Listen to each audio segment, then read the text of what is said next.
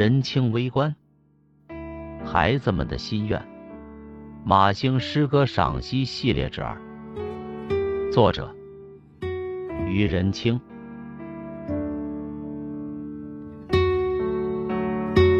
马兴，原名陈马兴，中国作协会员，二级作家，深圳市龙华区作协副主席，曾在《诗刊》《文艺报》《读者》《诗探索》《海外文摘》《上海文学》。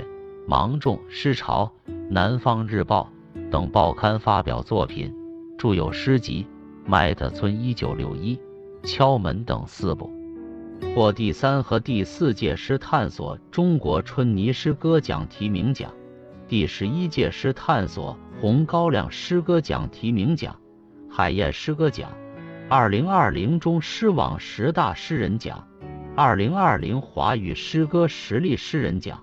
诗刊社系于公小美杯全国新农村主题诗歌大赛优秀奖、首届鲁艺文艺奖诗歌奖等。孩子们的心愿：马欣、陈鹏、潘银、陈豪宇，三个小孩子回到故乡麦特村玩海。退了潮的海，沙滩平缓辽阔。满滩都是拂面低微风和秋阳，他们追逐嬉戏，不时在波浪中把自己摔倒。远处的海面闪烁着一片金光，几艘渔船正驶往远方，把孩子们的心引向更远的海洋。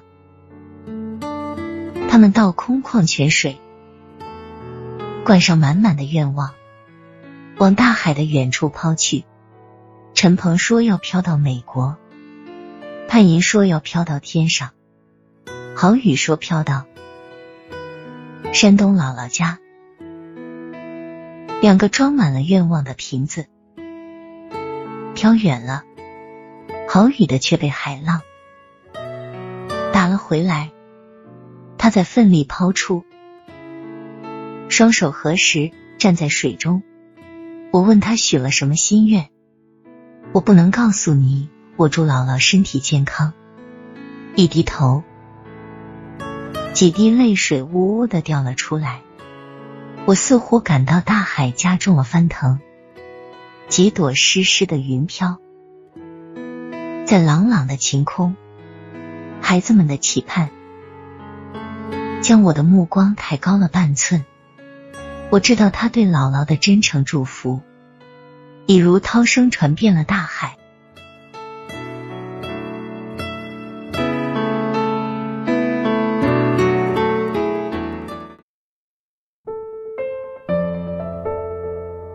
赏析：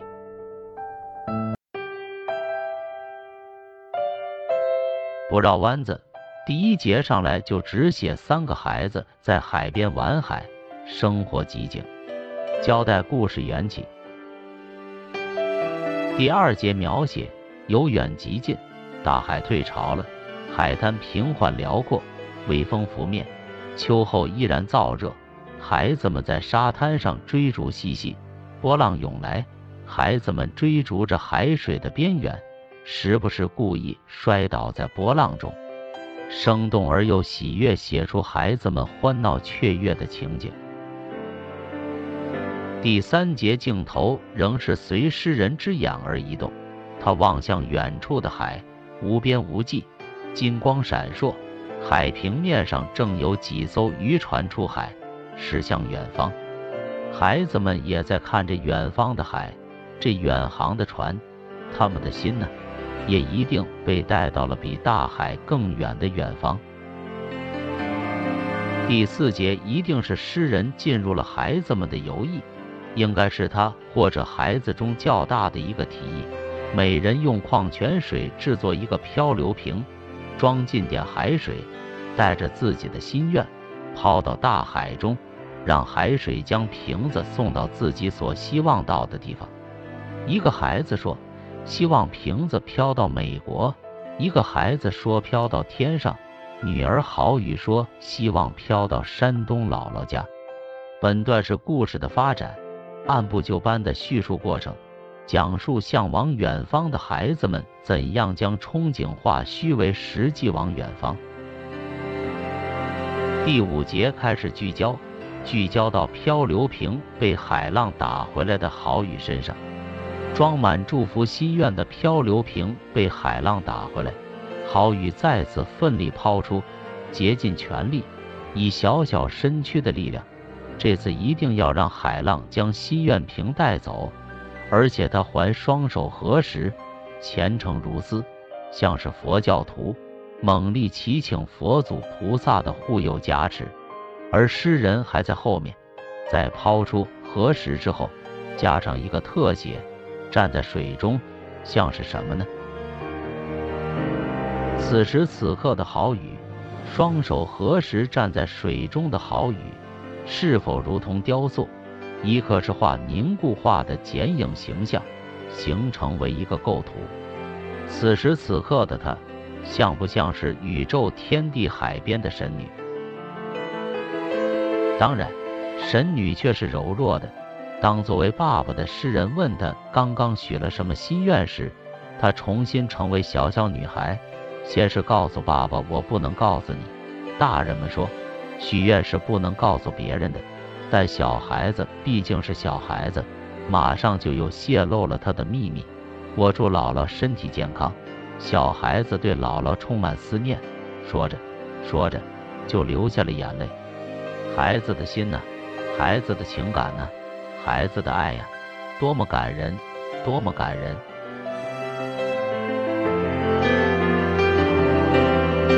最后一节。全是以诗人的感受作结，他被打动了，他要把自己的感动抒发出来，对孩子们的心愿、期盼进行评判。此时，我感到了大海加重了翻腾，大海也听到了孩子的祈愿，感动于孩子的真情，孝感天地，此之谓也。真正的发自本心的精纯的情感，一定可以感动天地。包括眼前的大海，我也看到几朵湿湿的云飘在朗朗的晴空。湿湿二字富有深意，莫非这几朵云也几乎感动落泪？还是他们擦拭了好雨的泪水？最后三句成为诗人总结中的总结，感叹中的感叹。孩子们的期盼将我的目光抬高了半寸。为何这样说？抬高了半寸，是说自己也快要落泪了；不抬高眼睛，眼泪也快要流出来。还是说，我的目光追随着孩子们的期盼所投出的视线，他们的目光随着大海波浪望向远方，我也抬高目光一并望向远方。最后一句更是饱含深情地发出自己作为长辈的礼赞，郝宇对姥姥的真诚祝福。也许别人会说微不足道，但不，这份真挚的情感，这份只纯至真的情感，这份永恒之爱的情感，这份心底涌现的超越一切言语的情感，我深感言语的苍白。我只能这样说，如涛声传遍了大海。涛声是大海的赞美，更是大海的感动。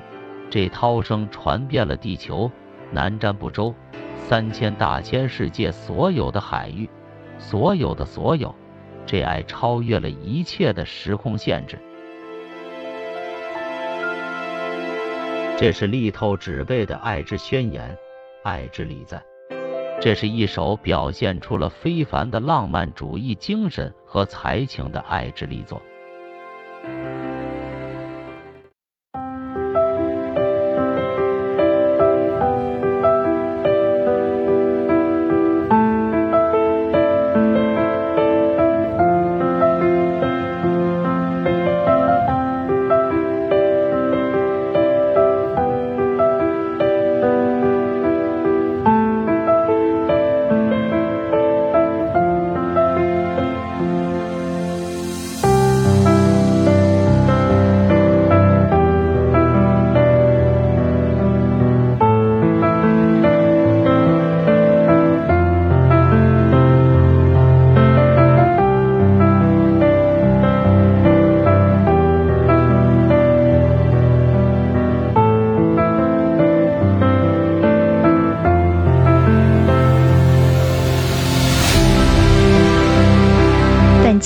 享到这，欢迎在下方留言，祝您开心。